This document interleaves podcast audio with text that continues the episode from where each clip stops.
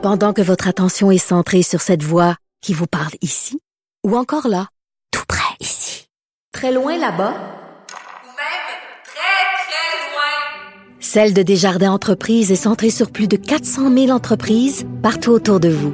Depuis plus de 120 ans, nos équipes dédiées accompagnent les entrepreneurs d'ici à chaque étape pour qu'ils puissent rester centrés sur ce qui compte, la croissance de leur entreprise.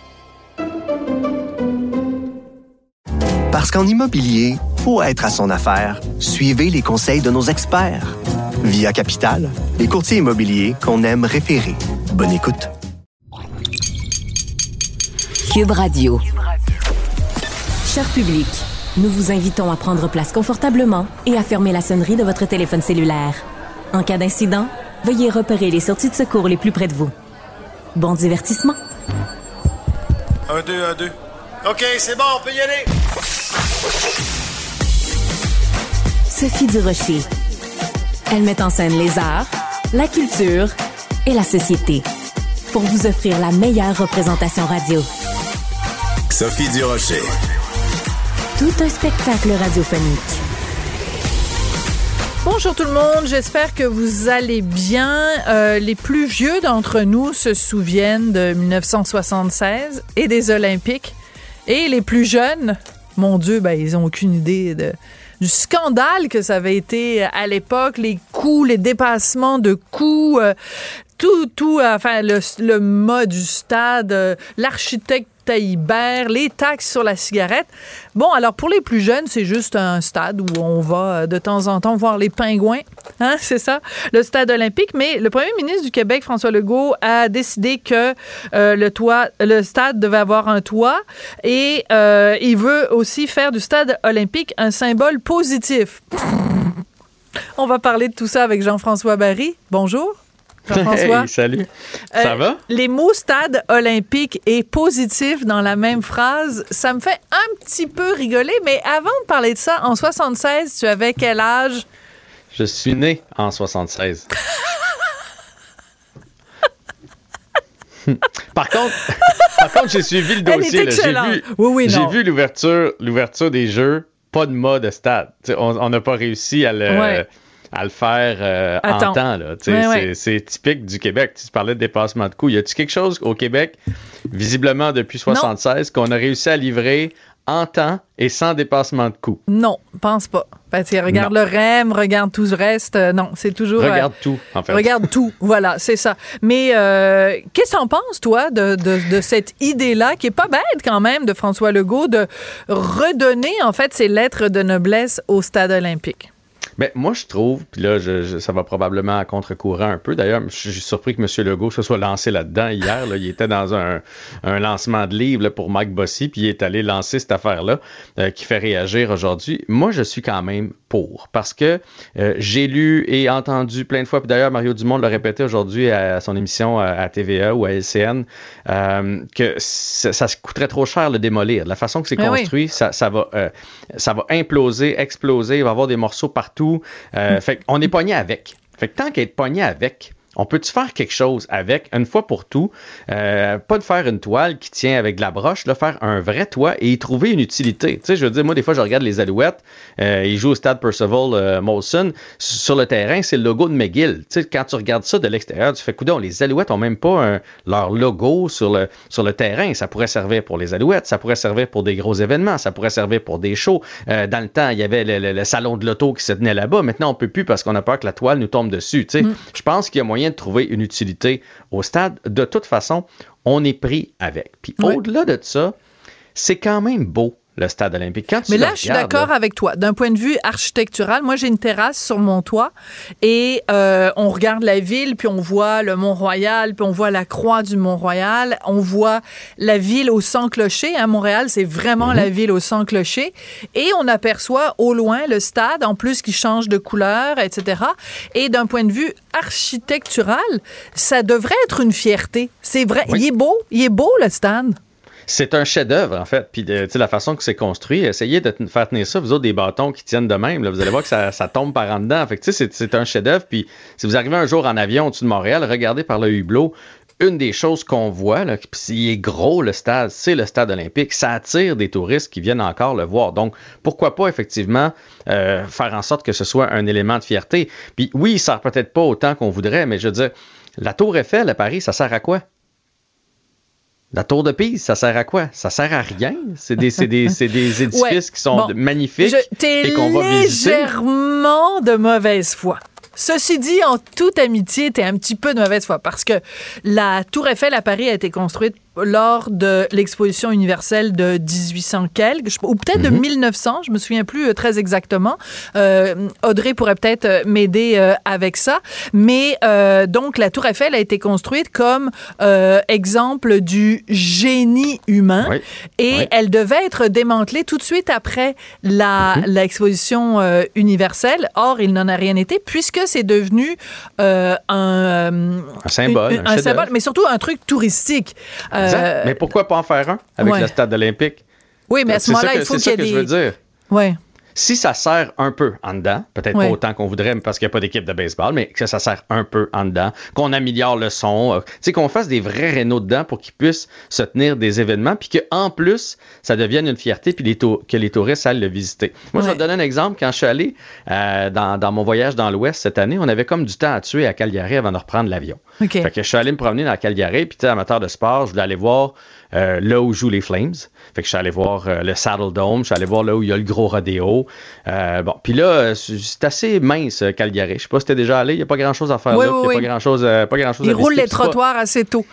c'est pas une très belle ville, pour, vrai. Puis là, ben, on regarde sur notre petite map qu'on s'était pris, puis là, on voit euh, là où il y, a, il y a eu lieu les Olympiques de, de Calgary, la Ouais, place ouais, où il y avait eu la cérémonie, où ils remettaient les médailles. Fait qu'on s'est dit, crème, on va aller voir ça. Tu sais, fait que là, j'étais un touriste, comme de temps en temps, il y a des touristes à Montréal. Et là, j'arrive là-bas, il n'y a plus rien. Hmm. Il y a encore l'espèce de carré. Visiblement, un jour, il y avait eu des, des, des, des, des monuments commémoratifs qui ont tous été arrachés. Il reste juste la, il reste juste la colle alentour. C'est, tout ce qu'il y a. Il y a, il y a pas de, il y a- on voit encore la coupole où, va- où avait la, la flamme, mais j'ai fait beau, bon, juste qu'on n'est pas fier. C'est la place où on, pourquoi on n'a pas fait une belle place commémorative? Honnêtement, c'est plein d'itinérants. Ça, ça ressemble à- au parc Émilie-Gamelin. Ça ressemble à ça. Ah oui, à ce point-là. Oh mon Dieu, c'est map. décourageant. Mais tu te dis, crime, c'est là où on a eu les Jeux olympiques à Calgary. Puis comment ça se fait qu'il n'y a pas des, des, des, des plaques, des statues qui parlent des grands événements qui ont eu lieu? Tu sais, des fois, on va aux États-Unis, puis ils sont un peu chauvins, mais ils ont le don de prendre euh, un endroit où il s'est passé quelque chose et de le rendre beau, de le rendre sexy pour les touristes. Puis je me suis dit, à Montréal, c'est un peu ça qu'on fait. Quelqu'un qui va se promener alentour du stade, là, il n'y a pas grand vestige Non. des Olympiques. Y a-tu quelque chose sur Nadia Comaneci autour du stade? Y a-tu comme. Excellente. Ça, c'est une excellente question parce que ben, je ne sais pas si on peut encore le faire maintenant, mais à l'époque, on pouvait, euh, il y a comme une espèce de petit funiculaire, puis on pouvait monter jusqu'en haut euh, du mât du stade. Mhm, puis là, on mhm. avait comme une vue sur la ville, puis Oui. tout ça. Moi, j'ai Euh, fait ça il y a peut-être 10 ans. Et c'est ça, mais honnêtement, je sais pas si ça, si ça existe encore aujourd'hui. Mais, mais, mais c'est vrai que euh, 76, ça a été tellement marquant. T'as raison, Comaneci, mais aussi. euh, ah, évidemment, celui qui est devenu l'homme qui est devenu une femme, et parce que j'ai le nom me manque Oui, au bout de ben, la- c'est Jenner. oui, Jenner. Euh, bon, ben oui. écoute, c'est quand Voilà. même ici à Montréal qu'il a, qu'il a remporté toutes ses médailles euh, en, en athlétisme. Donc, c'est quand même une fierté. Donc, s'il y avait en effet, je sais pas moi, un, un musée ou un truc sur l'olympisme, ben ça pourrait attirer en effet des gens vers le stade. Ben, si on va se promener, mettons que je suis un touriste euh, de, de n'importe où, là. J'arrive de, de la Bruce Chine. Jenner. Bruce Jenner. Oui, voilà, j'arrive peu importe de où, je vais visiter le stade en me disant, wow, c'est beau, c'est là où il y a eu lieu les Olympiques. Je fais le tour du stade, puis il n'y a, rien d'autre. Il n'y a pas des, des, des plaques qui nous résument ça a été quoi les Olympiques, les grands records, euh, ça a été quoi les événements marquants des Olympiques. Tu sais, je pense qu'il y a- il y, a moyen de rendre ça beau, puis d'être fier de ce qu'on a tenu, puis d'en faire un projet. Puis oui, c'est sûr que ça va coûter des sous, là. ça c'est sûr et certain, mais je trouve que ça nous fait des fois avoir l'air fou aux yeux du monde. Euh, prenons la Coupe du monde là, de soccer qui s'en vient en Amérique du Nord. Là. On n'a pas embarqué là-dedans, nous autres. euh, à Ça va être où? Ça va être où? Ça va être un peu partout dans différents stades en Amérique du Nord. Ah, d'accord. Puis je pense, me demande même s'il n'y en a pas un peu en Amérique du Sud. Là. Ça, va, ça va être vraiment gros. Euh, on n'est pas embarqué là-dedans parce qu'on n'avait pas euh, l'amphithéâtre pour tenir cet événement-là. Et toi, selon toi, ça aurait pu se faire au stade olympique? hein? Mais p- pas là parce qu'on a un toit euh, Ouais, où on n'a pas accès. Tu tu comprends? Ouais. Mais, mais, mais si on fait de quoi de beau? Fait que là, je me dis, quelqu'un qui regarde Montréal puis qui fait OK, on pourrait peut-être tenir la Coupe du Monde, puis là, on leur répond, ben oh non, on- n'a pas de toit. Ils font, ben oui, vous avez un stade. Non, mais on peut pas tenir. On a l'air. Bon, tu comprends? On a l'air d'un petit peuple, alors qu'on a la bâtisse. Euh, oui, c'est pas sexy de dire qu'on va mettre de l'argent là-dedans quand on a besoin d'argent partout, mais de toute façon, on est pris avec. Mm. Fait que faisons quelque chose d'utile, rendons ça beau, rendons ça euh, fier de ce qu'on a, ce qu'on a accompli, d'avoir eu les Olympiques puis d'avoir une bâtisse comme ça. Mais moi, c'est surtout aussi la- l'argument économique de se dire, ça fait donc depuis des années et des années qu'on paye pour ça. Alors, euh, au moins que notre investissement, qu'on le récupère d'une certaine façon. euh, parce que ça nous a coûté cher en tabarnouche. Ça fait des générations Mais- et des générations de Québécois qui payent par le biais de différentes euh, taxes euh, et euh, ben, le financement public dès le départ, mais ensuite, même pas, ju- pas juste ça, le gouvernement canadien aussi. Donc, à la rigueur, on peut dire que tous les Canadiens ont contribué d'une certaine façon à, ce- à ce financement-là.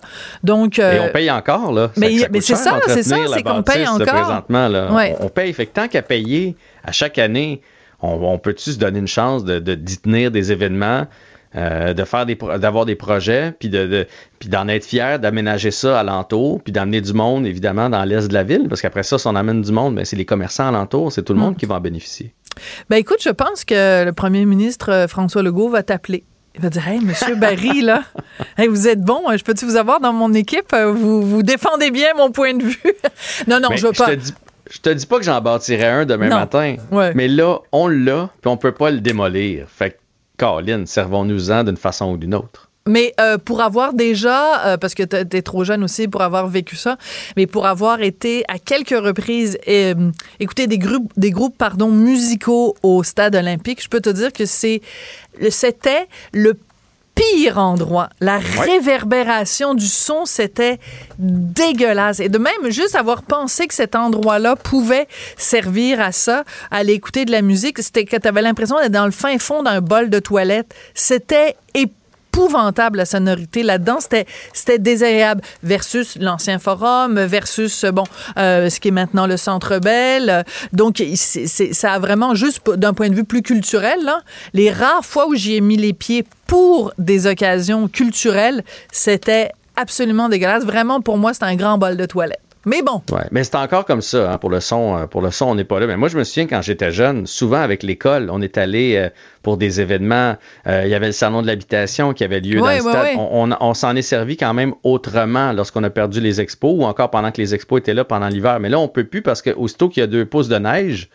Mais c'est trop dangereux pour la toile, tu sais. Fait que je- je- ar- arrêtons. euh, on- c'est gros Montréal là, quand même là en Amérique du Nord. On est capable de, de serrer les coudes puis de faire quelque chose avec ça. absolument ben merci beaucoup Jean-François Barry Salut. merci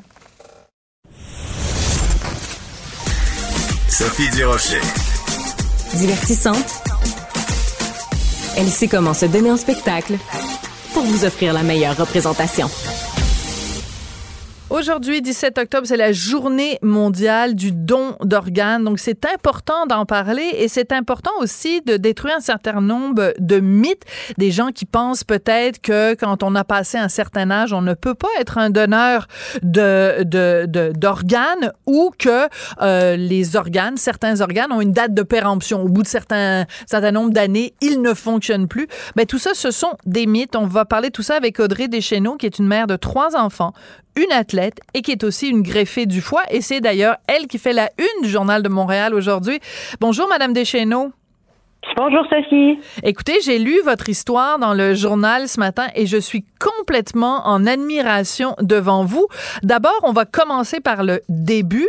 En quelle année et pourquoi vous avez reçu euh, une greffe du foie? Oui, alors moi, c'était en 2003, alors que j'avais 19 ans, que j'ai reçu ma greffe. Là. Jusque-là, j'avais toujours été vraiment en santé euh, sportive, etc. Euh, donc, c'est subitement, là, où en juillet 2003, à l'été, alors que j'étais en voyage en sac à dos, euh, arrivé vers la hauteur de Toronto, euh, été retrouvée au sol, puis je me réveille une semaine plus tard avec une greffe de foie. Oui, alors euh, donc euh, voilà. Euh, Dites-moi, excusez-moi, j'ai été interrompue. Donc vous avez reçu cette greffe du foie et l'âge de votre donneur? Oui, mais c'est mon donneur avait 88 ans. Ma famille avait été avertie que le match n'était pas super, et c'était pas l'idéal, puis que le donneur était très âgé à l'époque. C'était le plus âgé à 88 ans, mais voyez, 20 ans plus tard, euh, à 108 ans, il est toujours tout aussi performant. Donc, ça n'a pas été euh, un problème. Mais quand on vous a dit le donneur euh, pour votre foie à 88 ans, est-ce que vous, à l'époque, en tout cas, vous avez eu des réticences? Oui, oui, oui, je vous dirais que c'est sûr qu'à 19 ans, de me dire on met un foie de 88 ans, est-ce que je vais avoir plusieurs années devant moi quand même, bien que, tu sais, méprenez-vous pas, j'étais très heureuse qu'on m'ait sauvée, mais il reste que j'avais une vision un petit peu plus au long terme, évidemment, puis, mais ils ont su me rassurer, là, étant un organe qui se régénère, euh, ça, ça n'allait pas être un problème, et comme de fait, euh, ils ont eu raison, là, 20 ans plus tard, vraiment, je, je, je dois m'ostiner avec les gens pour leur faire croire que j'ai reçu une greffe, tu sais, là, à la limite, ils me croient pas, j'ai... Ah ouais. Mais c'est vrai que quand on lit votre parcours, on se dit, parce que y a, on a un peu ce mythe-là aussi de se dire bon, mais quelqu'un qui a eu une greffe, c'est quelqu'un qui est un peu affaibli, qui est un qui est un peu pâle, qui qui qui, qui, qui a pas la fragile, oui, fragile, vulnérable, exactement. Mais vous, euh, il y, a, y, a, des photos de vous, vous participez à différents événements euh, aux Jeux mondiaux des greffés en athlétisme, et cet été vous avez marché 500 km de Toronto à Montréal.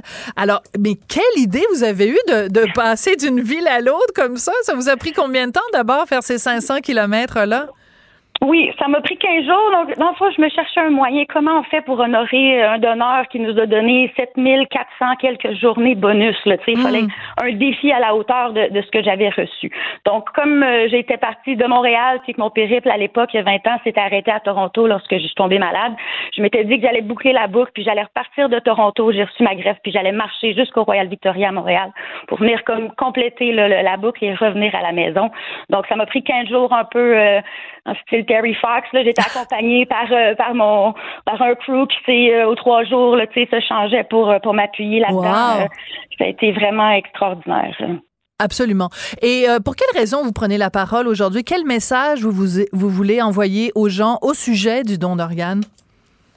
Mais je pense que tu l'as bien dit. Pour commencer, je vais aller briser des mythes qui, qui persistent. Là, tu sais que mm. c'est ça, 88 ans, puis même depuis, il y a un donneur de 92 ans qui m'a battu. Super, c'est extraordinaire. J'en suis fort heureuse. Mais tu sais, c'est au niveau de l'âge. Puis même au niveau, j'étais vraiment top shape. Là. Je, visitais la tour du CN le lundi, puis le mardi, j'étais en train de mourir aux soins intensifs. Fait que ça peut vraiment arriver à n'importe qui. On sait jamais aussi qu'on peut sauver quelqu'un, puis qu'on a une simple signature pour venir changer la vie. Puis comme j'aime à dire aussi, c'est pas juste le, receveur direct. J'ai eu trois enfants depuis ce temps-là. Ni moi, ni mes filles, ni toutes celles qui viendront après serions ici si c'était pas de ce donneur-là. c'est littéralement une branche d'arbre généalogique qui, qui est sauvée grâce à lui. Euh, extraordinaire. Absolument, toute une branche en effet.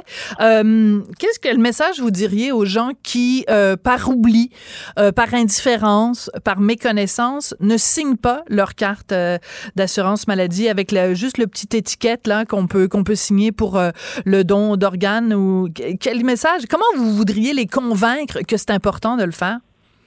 Oui, mais même au-delà de la petite étiquette derrière la carte, de, le plus important reste d'en parler à la famille parce que c'est à eux qui vont aller euh, simplement pour que votre famille, c'est pas une décision facile. Hein. Donc, si on n'en a pas parlé avant, imaginez le, le poids qu'on peut mettre sur euh, de devoir choisir, euh, en votre nom.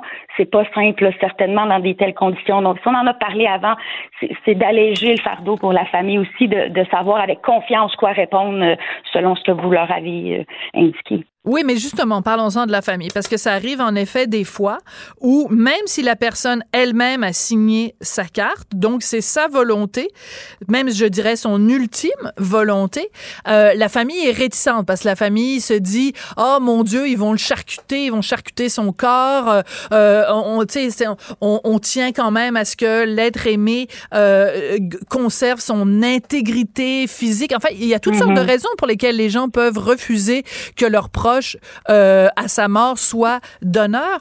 Donc, si vous vous adressiez à la famille, vous diriez quoi? Oui, mais encore là, ça vient l'information et l'éducation parce que au niveau de l'intégrité du corps, c'est fait avec tellement de respect, de, on, on le verrait pas. Là, il peut avoir une exposition euh, du corps. Il y a vraiment tout, tout ça, c'est juste méconnu puis ça fait peur parce qu'on le sait pas. C'est là comme des, des, infirmières comme Wendy Sherry, qui est infirmière de liaison en don d'organes, qui vient parler à la famille pour pouvoir répondre à toutes ces, ces choses qui font très peur, surtout dans un contexte de décès et de, de tragédie là, dans, dans la vie de la personne. Oui. Euh, quand vous dites que vous êtes parti de Toronto, de l'hôpital où vous avez été soigné pour aller jusqu'au euh, CUSUM à pied, c'était évidemment pour souligner le fait que quand ça vous est arrivé, vous étiez à Toronto. Euh, Est-ce que je me trompe ou c'est aussi euh, l'occasion, à cette occasion-là que vous avez rencontré celui qui est devenu votre mari, le père de vos enfants? Donc ça a été aussi, en parallèle à l'histoire de votre greffe, il y a aussi une magnifique histoire d'amour.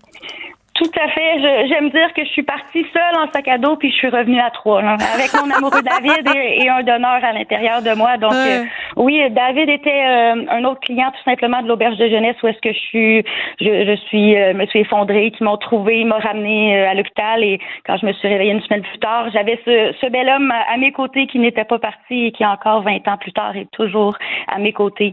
Donc, pour les 10 ans de ma greffe, on s'est mariés sur nos terres, euh, de verre comme la greffe évidemment pour faire un clin d'œil à mon donneur. Oui, oui, c'est vraiment, c'est une belle histoire aussi, c'est ça. Je, je, suis revenue bien accompagnée avec un récit de voyage absolument extraordinaire. Euh, mais je, dans ma malchance, j'ai été extrêmement chanceuse. Oui, oui, mais vous le racontez un peu vite. Moi, là, je, vraiment, j'ai écrit deux livres sur les histoires d'amour, alors je veux, je veux des détails, je veux des détails. Donc, vous habitez à l'auberge de jeunesse et ce monsieur-là, le David en question, vous l'aviez rencontré un petit peu la veille, mais le jour où vous vous effondrez, lui, il se trouve qu'il est là, il vous sauve, il vous amène à l'hôpital, mais quand vous vous réveillez dix jours plus tard, il est encore là.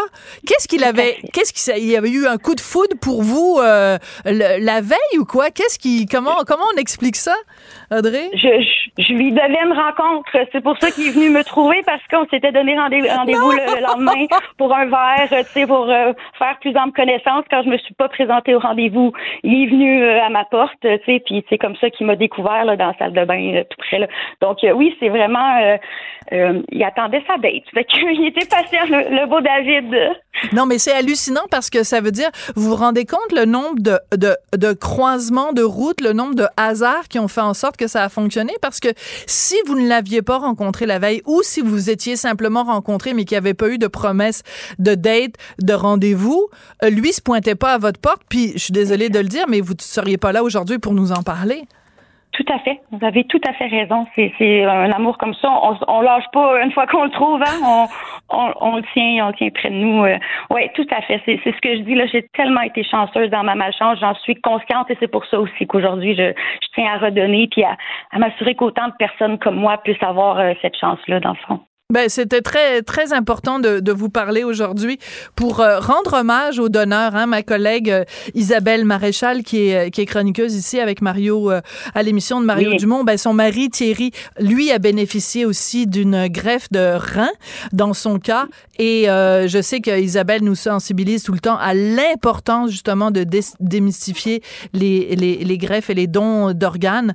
Et ben écoutez, vous l'avez fait de façon absolument extraordinaire, Audrey. Alors, ben, longue route et puis euh, qui est beaucoup aussi de descendants dans votre branche euh, généalogique qui a été sauvée par miracle quand vous aviez 19 ans. C'est vraiment une histoire extrêmement inspirante. Merci beaucoup, Audrey Deschenaux. Merci beaucoup, Sophie. Pendant que votre attention est centrée sur vos urgences du matin, vos réunions d'affaires du midi, votre retour à la maison ou votre emploi du soir, celle de Desjardins Entreprises est centrée sur plus de 400 000 entreprises à toute heure du jour. Grâce à notre connaissance des secteurs d'activité et à notre accompagnement spécialisé, nous aidons les entrepreneurs à relever chaque défi pour qu'ils puissent rester centrés sur ce qui compte, le développement de leur entreprise. Parce qu'en immobilier, pour être à son affaire, suivez les conseils de nos experts. Via Capital, les courtiers immobiliers qu'on aime référer. Bonne écoute. Sophie Durocher. Divertissante. Elle sait comment se donner en spectacle pour vous offrir la meilleure représentation. Émotionnelle ou rationnelle? En accord ou à l'opposé? Par ici, les brasseurs d'opinion et de vision. Les rencontres de l'air. Attentat euh, terroriste à Bruxelles, ou plutôt, je devrais dire encore un attentat terroriste en Europe. Pourquoi ça se produit à Bruxelles? Qu'est-ce qui se passe en Belgique où il y a autant de gens radicalisés? Euh, on va poser la question à Christian Rioux, qui est correspondant à Paris pour le quotidien Le Devoir. Christian, euh, vous êtes allé plusieurs fois en Belgique, en particulier dans la ville de Molenbeek. Qu'est-ce que vous pouvez nous dire aujourd'hui sur ce pays qui ne ressemble plus du tout au pays de Jacques Brel? Oui, je pense que la, comparaison est bonne.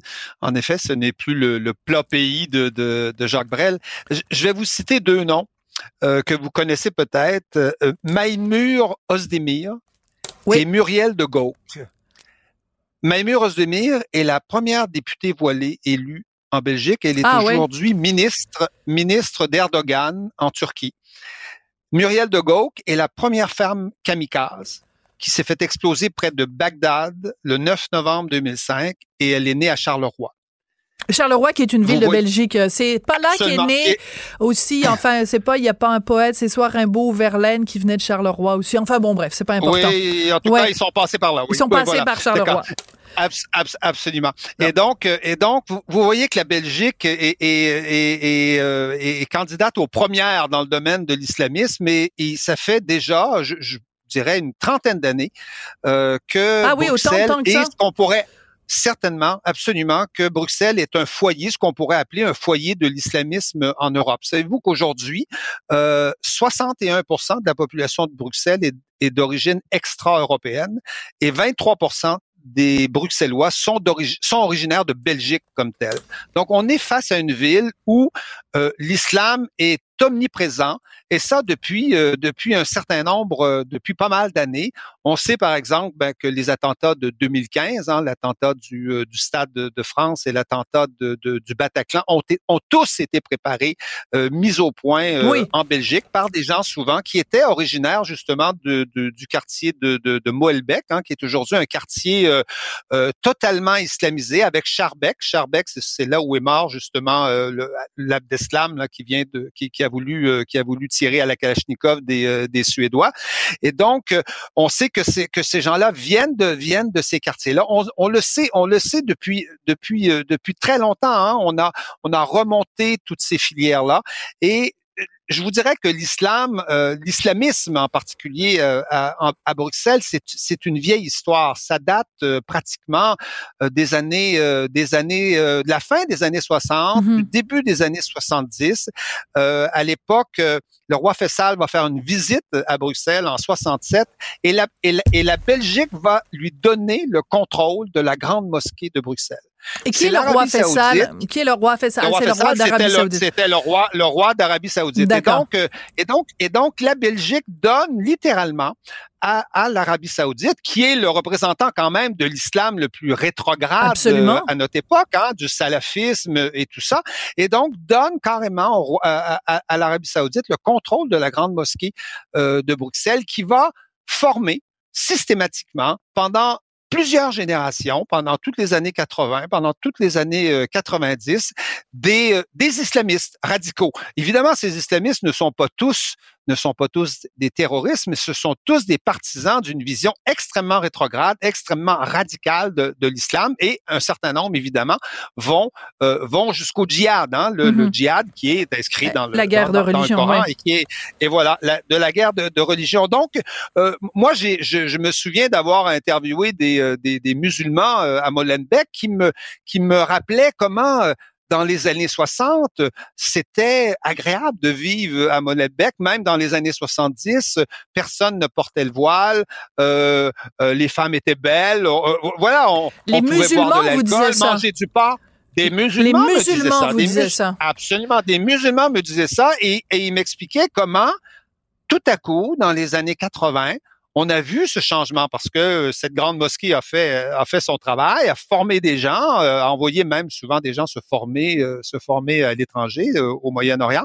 Et donc, on a vu tranquillement s'installer une vie rigoureuse qui est celle de l'islam rétrograde, qui est, celle de l'islam rigoureux, qui, qui couvre les femmes, qui les cache, qui, qui, euh, qui, euh, qui interdit à peu près, à peu près tous les plaisirs, euh, tous les plaisirs dans la société. Et ces gens-là étaient, je vous le dis, je vous le dis, ils étaient tristes de voir mmh. ce qu'était devenu leur, quartier, quartier qui a toujours été euh, assez majoritairement, euh, assez majoritairement musulman, et ils ont vu donc arriver chez eux un autre islam qui n'est pas, qui n'était pas celui euh, des Marocains ou celui des Turcs, parce que bon, en, Belgique, à Bruxelles, il y a beaucoup de, Marocains et, de Turcs, et donc ils ont vu cette, cette espèce d'islam, d'islam nouveau, zombie, arriver, arriver chez eux et tranquillement changer les choses. Et on me disait, tout à coup, mon père m'a dit, il faut pas manger de porc, il faut pas faire hmm. ci, il faut pas faire ça, il faut pas regarder les filles. Donc le problème, il fallait couvrir les sœurs. Ouais. Donc l'important de, préciser, Christian, parce qu'il y a des gens sûrement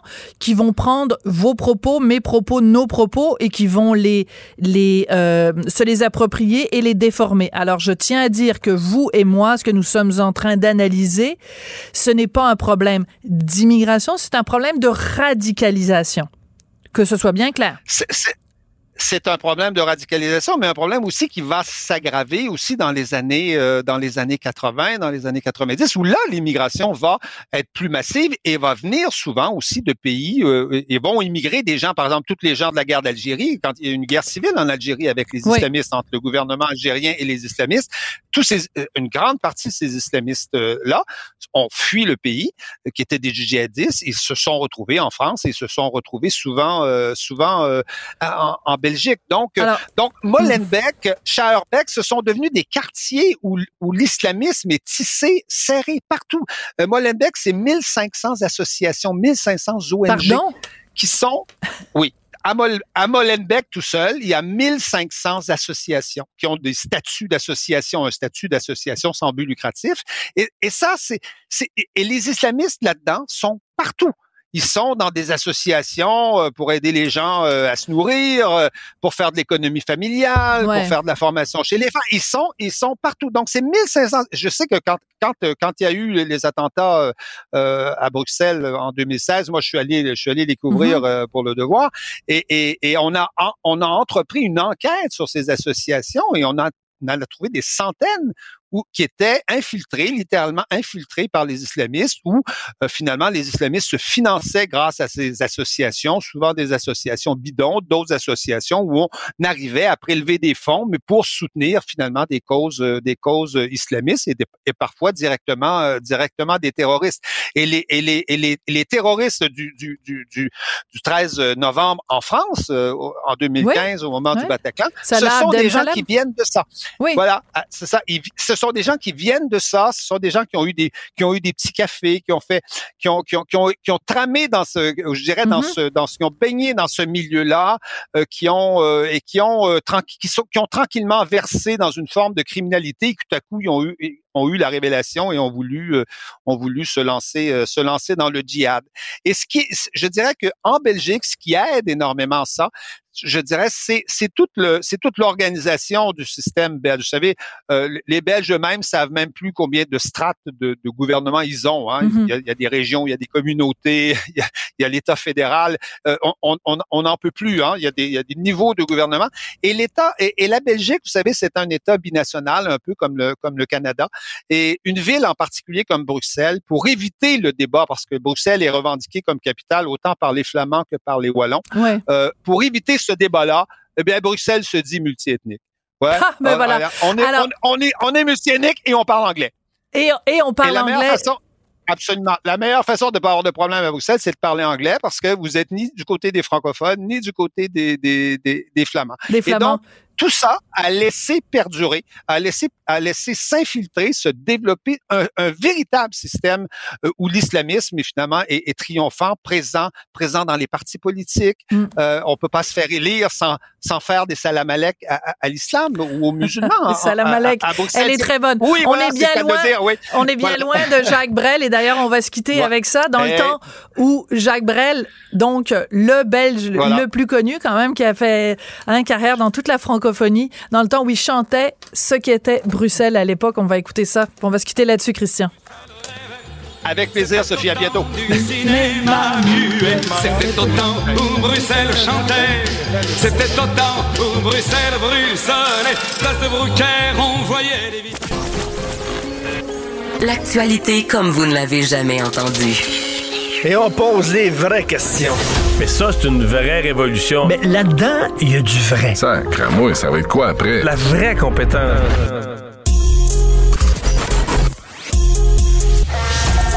La radio web qui vous suit partout. Une radio qui fait fi des conventions. Une radio pas comme les autres. Une autre façon d'écouter la radio. Écoutez la différence. Savoir et comprendre. Cube Radio. Qu'elle soit en avant ou en arrière-scène, Sophie Durocher reste toujours Sophie Durocher. Le gros sujet de débat depuis maintenant 48 heures, c'est cette décision du gouvernement de la CAQ par le biais de la ministre Pascal Derry qui a décidé donc de revoir le financement des universités. J'aime pas ça dire des universités anglophones parce qu'anglophone c'est quelque chose qu'on dit pour un individu. Une université elle-même peut pas être anglophone, mais les institutions disons anglaises à Montréal et au Québec, euh, donc de revoir le financement. Ça a donné lieu à beaucoup de discussions beaucoup de, de d'inflammation verbale. Il y a une chroniqueuse euh, éditorialiste de la presse qui a parlé de chasse aux étudiants anglophones. Euh, il y a un analyste euh, dans les journaux anglais à Toronto qui a écrit que c'était ça contribuait à la purlénisation du Québec de la part de la CAQ. Mais heureusement, il y a des gens qui voient clair à travers tout ça, comme mon prochain invité qui s'appelle Yves Gingras, excusez-moi, qui est historien et sociologue. Il travaille à l'UCAM et il a écrit un texte extrêmement intéressant. C'est pour ça que je voulais l'avoir avec moi. Bonjour, Monsieur Gingras. Bonjour. Quand vous entendez cette euh, enflure verbale, hein, John Evison dans le dans un journal euh, à Toronto qui dit ben c'est le, le, la CAQ qui fait la purlénisation du Québec, comment ça vous fait réagir? Ça me surprend pas et c'était même prévisible. J'étais pas au courant de cette dernière niaiserie sur Twitter, mais c'est que ça confirme et ça m'a ramené en pensée le nom de Camille Lorrain. Oui. Parce qu'au Québec. Le père euh, de la loi 101. Des Camille Lorrain, il n'y en a pas beaucoup. Et quand Camille Lorrain a fait la loi 101, ça a été encore des insultes encore plus graves que ce qu'on vient d'entendre. Mais Camille Lorrain est resté calme et s'est tenu debout. Pourquoi? Parce que la désinformation, les mensonges, euh, pour des, des gens qui sont colonisés, euh, ils ont tendance à plier. Ouais. Mais ça, ici, pour une fois, ça je dois vous dire que ça m'a un peu surpris. Euh, moi, je suis pas dans les gouvernements, je suis dans aucun parti. Quand j'ai vu cette annonce de la CAQ, j'étais un peu surpris par son courage. Parce que je savais d'avance que tous les anglos, tous les lobbies se mettraient à pleurnicher, comme on l'a vu d'ailleurs les journées après que j'ai écrit mon texte. Ouais. J'avais déjà prévu qu'on dirait euh, le Québec va perdre des talents. Hein, un mot à la mode, les talents. Ah bon? Comme si les talents étaient en était anglophone. Anglophone, Les forcément. gens, on va se fermer sur nous-mêmes. Toute cette rhétorique-là est connue depuis longtemps. J'ai dit au gouvernement, j'espère que dans votre gouvernement, il y a des gens qui pensent à Camille Lorrain et qui vont dire, ce qu'on vient de faire là, c'est simplement le statu quo hanté que les gens ignorent parce qu'ils ne travaillent pas sur le système universitaire, c'est compréhensible. Mais il faut leur rappeler qu'avant 2019, que M. Couillard a donné sur un plateau d'argent tout cet argent-là aux universités anglophones, alors que jusque-là, on n'en parlait pas parce que c'est accepté par tous les recteurs. Les recteurs francophones qui, bien sûr, mm. ne parlent pas. Parce que dans le petit club du BCI, qui est l'ancienne Crépuc, on est bien élevé.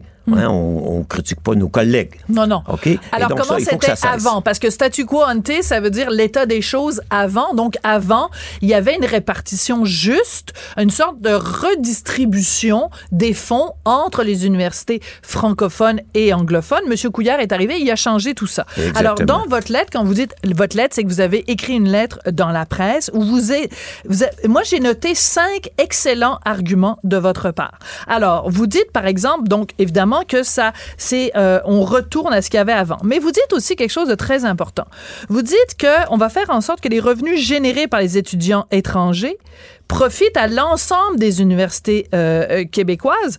Ça me paraît une évidence. Pourquoi il y aurait seulement les universités anglophones qui bénéficieraient de cette manne que sont et les étudiants étrangers et les étudiants du reste du Canada? Oui, parce qu'effectivement, un des messages, vous l'avez vu, c'est que je prétends que le gouvernement doit considérer le système universitaire québécois comme un système cohérent et unique.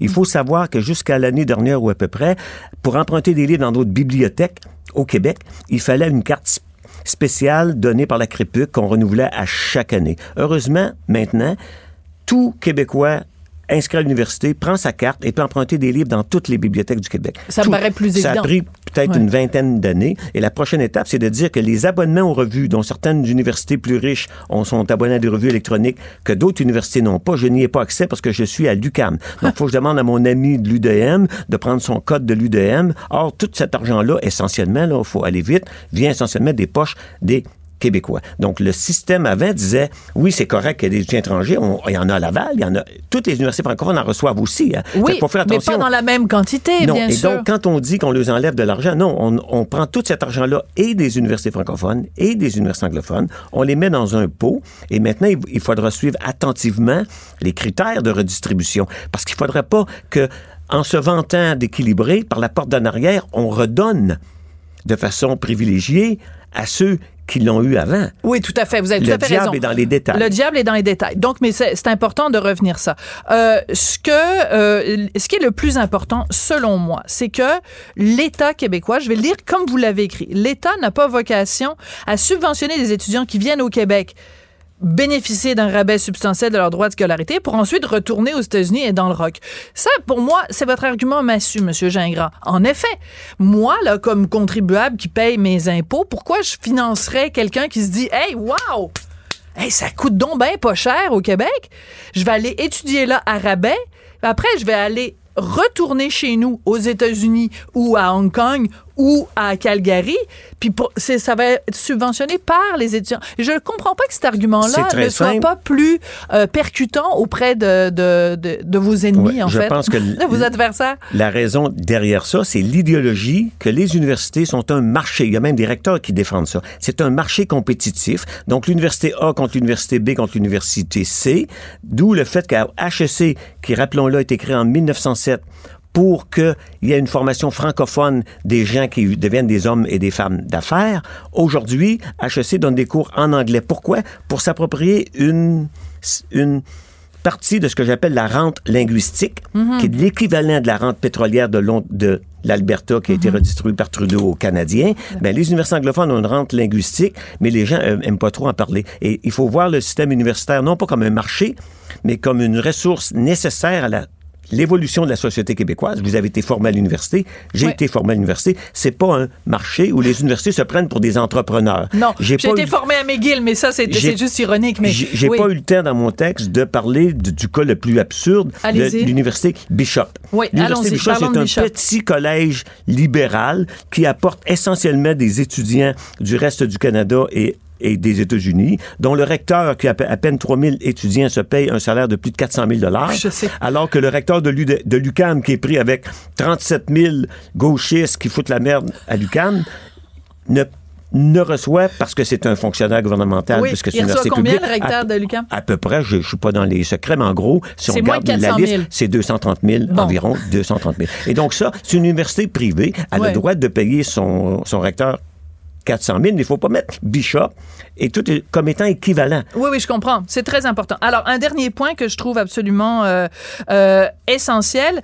euh, c'est quand vous dites, donc, l'État, on voit pas pourquoi l'État devrait surinvestir dans une institution dont la majorité des étudiants ne sont pas résidents du Québec. Et c'est vrai que McGill, c'est quand même, les chiffres sont effarants.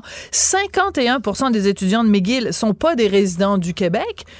Est-ce qu'on peut juste rééquilibrer les C'est ça. choses? C'est ce que le gouvernement a décidé de faire. Donc, il faut garder l'œil ouvert pour dire quelle va être la formule de redistribution. Parce qu'il fallait oublier une chose que personne ne sait. Le diable est dans les détails. Dans la formule de financement, les infrastructures, lorsqu'un cégep comme Dawson ou une université dit il manque 10 000 pieds carrés ou 20 000 pieds carrés, la base de ce chiffre-là, c'est le nombre d'étudiants. Mais bien sûr, les universités anglophones disaient j'ai 38 000 étudiants. Oui, mais attends un peu, là.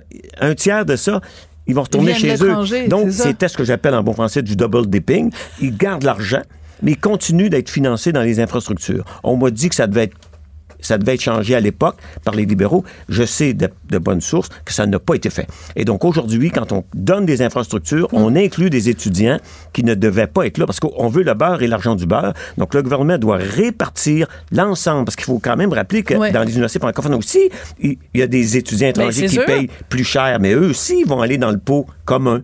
Mais Voilà. redistribution. On va redistribuer. C'est de l'équité qui était bienvenue parce qu'avant, ça a été changé sans l'approbation des francophones qui ne comprennent pas que les universités francophones se font encore avoir parce que les dirigeants des universités francophones, pour éviter des chicanes puis l'anglophobie soi-disant, osent pas remettre en cause le, le, le statut privilégié euh, des universités Absolument. anglophones au C'est Québec. important de le dire. Et pendant ce temps-là, on parle pas évidemment des universités, des pauvres francophones dans le reste du Canada qui, eux, sont complètement affamés. Mais ça, c'est un, c'est un détail de l'histoire. La fermeture de l'université Laurentienne Voilà, avec exactement. les programmes francophones, Voilà. ça, on n'en parle pas. Monsieur Gingras, Yves Gingras, vous êtes historien, sociologue québécois. J'ai beaucoup aimé ce que vous avez dit sur les gauchistes à l'UQAM. C'était assez rigolo. Merci beaucoup d'être venu nous rendre visite. Sophie Durocher. Un savoureux mélange artistique de culture et d'information. Nick Payne, analyste politique, on va parler ensemble de chiffres qui font mal au cœur. Vraiment, honnêtement, ça fait peur. Euh, c'est triste. Sur l'ensemble des pistes musicales écoutées au Québec en 2022 sur les services de diffusion en continu, seulement 8 sont d'interprètes québécois. On vient de parler avec Monsieur Gingras, mon invité précédent, de Camille Laurent. Je pense que Camille Laurent doit se retourner dans sa tombe. On avait eu, bonjour Sophie, Bonjour. on avait eu des, euh, déjà un, avant-goût de ça par le Devoir cet été, en début juillet. Devoir avait obtenu des chiffres qui ne venaient pas de cette étude-là, qui est euh, inédite, là, euh, mais qui concordaient avec ça. Alors, essentiellement, c'est très bas. L'écoute en continu de chansons québécoises, de chansons en français, euh, québécoises aussi. Je te donne un exemple, là, dans les dans les 100 chansons les plus écoutées en 2022, t'en as, euh, t'en as quatre au Québec, hein? T'en as quatre qui sont québécoises. Cependant, t'en as deux en anglais euh, qui sont par euh, Charlotte Cardin et euh, Alicia Moffett, donc des artistes qui font du pastiche de, de chansons américaines anglaises au fond. Après, Oh, t'as t'es un peu, t'es un peu sévère avec Charlotte Cardin. hein. Pas, c'est pas une pastiche de rien. Ah, vrai? Charlotte Cardin, Oh, c'est t'aimes Charlotte. Cardin. Oui, oui, non, non, elle est très bonne. Ah. Mais continue. Langue de venin. Donc, va falloir faire un débat une autre fois là-dessus. Mais euh, bref, on s'entendra pour dire que les chansons sont en anglais. Oui, oui. En tout cas, Puis il y a celle qui a Fouki marché, aussi, on a même ouais. le titre. Ouais, Fouki qui est en franglais, si tu veux. Oui, oui, Et je puis, connais il très bien. reste dans ces quatre chansons-là euh, une chanson des Cowboys fringants, là, euh, euh, voyons, une chanson très connue, euh, L'Amérique qui pleure. L'Amérique, voilà, c'est ça. Alors, mais c'est, mais, mais c'est plus ancien, hein, c'est pas, c'est pas une nouveauté. Ouais. Alors, euh, euh, vois-tu, euh, on voit un peu ce qui arrive aux Français euh, à travers ça. Et là, Ouais. moi, je me suis posé la question, euh, est-ce que c'est nécessairement le symptôme de notre effondrement culturel, de notre assimilation en cours? Moi, je pense qu'elle a lieu actuellement. Je pense qu'ici, il y a, il y a- y a un bémol ou deux à mettre euh, là-dessus. D'abord, la musique américaine en anglais, le rock en anglais, le pop en anglais, sous toutes leurs formes, sont un succès au bas mot occidental, sinon planétaire, Ben oui. qui a dépassé la question de la colonisation culturelle. C'est comme le, les, les, les- les mets- la, la cuisine Ben oui. italienne ou, ou française, la pizza déferle sur le monde et les, Italiens n'en sont pas pour autant, euh, si tu veux. Des méchants colonisateurs, ben oui. pas- oui, deviennent pas un empire qui règne sur la planète. Bon, c'est à moitié vrai pour la musique en anglais. C'est vrai que les Américains s'exportent quand même beaucoup et Ouais. gagnent de la puissance à travers ça, à travers leur cinéma aussi. Mais, mais il faut quand même dire que cette musique-là, qui est remplie hein, d'appropriation culturelle, à l'origine, c'est le blues, le jazz, la rencontre de la musique des, des esclaves antillais, puis de la musique blanche, tout ça produit une affaire qui marche. Ça marche sans bon sens. Alors ça, c'est vrai que le Québec peine à résister à ça, comme tout le monde. Par contre, quand tu voyages un peu, tu t'aperçois que les endroits de- sur la planète qui résistent le mieux à la musique américaine, ou en tout cas à ce qu'elle prenne toute la place sur leur territoire, sont les endroits où on a moins coupé les liens avec le folklore, avec la Ah. musique plus ancienne. Très Ce qu'on intéressant. a fait beaucoup au Québec, hein? on snob énormément au Québec la, Ben la oui. ceinture fléchée. Puis le- bon, si bien que la bottine souriante est un des groupes les plus populaires de la québécois les plus populaires de la planète, mais on s'en rend pas compte. là. Mhm. Ils font ils se promènent dans des festivals en Australie où je- ils font vraiment le tour du monde, mais on snob ça. C'est pas c'est pas bien, on n'aime pas ça. Tandis que si tu vas au Mexique, à Cuba, au Brésil, à- à- en mains autres endroits, la, la- la musique euh, traditionnelle demeure très très forte dans les cœurs, dans les esprits, dans les stations de radio, même si la musique américaine marche aussi. Au vrai. Québec, on a un peu perdu ces anticorps-là.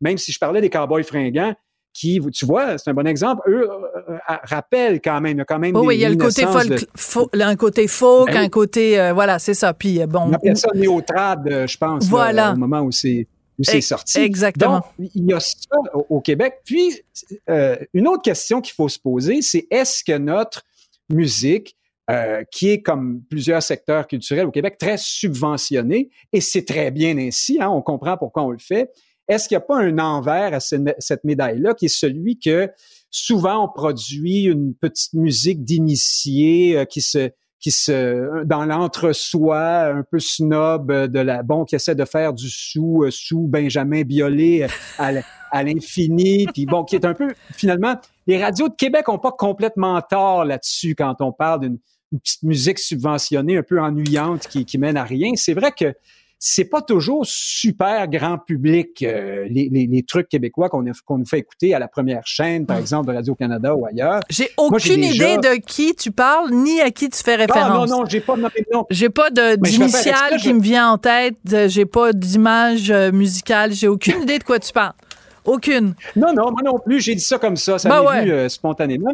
Mais je peux te dire que j'ai participé moi-même de ma personne dans une autre vie. Ben oui! À, à- des séances d'écriture avec des, grands, des grandes vedettes. Je, je- je vais nommer Éric Lapointe, parce que j'ai travaillé avec. Et comme d'autres, Éric, lorsqu'on on écrivait un texte, à un moment donné, il disait Ah, ça, ce bout-là, euh, Linda à Repentigny, là, elle va changer de poste ou, ou elle aura pas con- ou rendu là, elle va s'être tannée ou ce sont des mots trop abstraits, trop c'est trop fumigène pour elle, il faut aller droit au but, rentrer dedans puis dire quelque chose de plus vrai que ça. Et euh, ouais, bon, je ça Très un peu intéressant. commercial un peu, mais en même temps, je me disais merde, Il a raison. ça, lui, il a fait son succès comme les Pelchas de ce monde. Il y en a d'autres, euh, Ginette Renault à la limite, qui sont ils ils sont ils sont assis sur un vrai succès populaire parce Ouais. qu'ils ont fait de vraies chansons avec de vraies intentions de rejoindre du vrai monde au lieu de d'avoir la seule intention d'être bien vu dans les rassemblements de Québec solidaire ou dans un café dans le Myland hein, quand tu arrives Ou, ou le- d'aller dans des bassiste. festivals obscurs euh, dans le fin fond euh, du Zimbabwe, là. Oui, oui, c'est ça. Les bon, festivals, on milite, puis on sort les casseroles, puis les, les- Ouais. les- bon. Euh, bref, il y a, peut-être un peu de ça aussi. Puis enfin, peut-être même beaucoup de ça. là. Ça reste à voir. Et enfin, évidemment, c'est vrai aussi que cette, cette, cette déliquescence, parce qu'on n'est plus juste dans le déclin. Là. Ah non, non, Euh, les 8 chiffres que je t'ai donnés, c'est- j'en ajoute C'est épouvantable. Ouais. Et je, tiens- je veux 2010. juste dire que la source, parce qu'on a oublié, je pense, de mentionner la source de cette nouvelle étude, ces chiffres-là, c'est Ouais. l'Observatoire de la culture et des communications du Québec.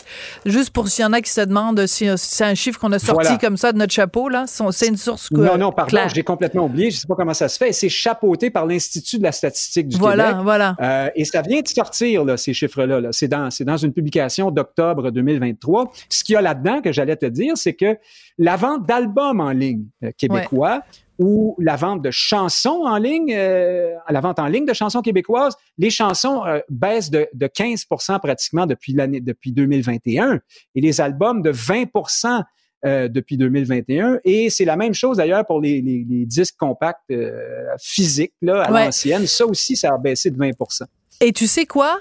Euh, quand euh, je t'entends nous énoncer ces chiffres-là, ça m'inquiète. Je trouve ça excessivement triste. Et c'est pour ça que si vous allez tous voir le film Testament de Denis Arcan et que euh, à la fin, sur le générique, il y a une sorte de clin d'œil à ça, à cette déliquescence dont tu parles euh, de la part de Denis. Arcan. Et, et voilà. Ben c'est vers ça qu'on s'en va. Merci beaucoup. Nick. Nick, Nick, merci Ah, beaucoup, Nick bye. Payne.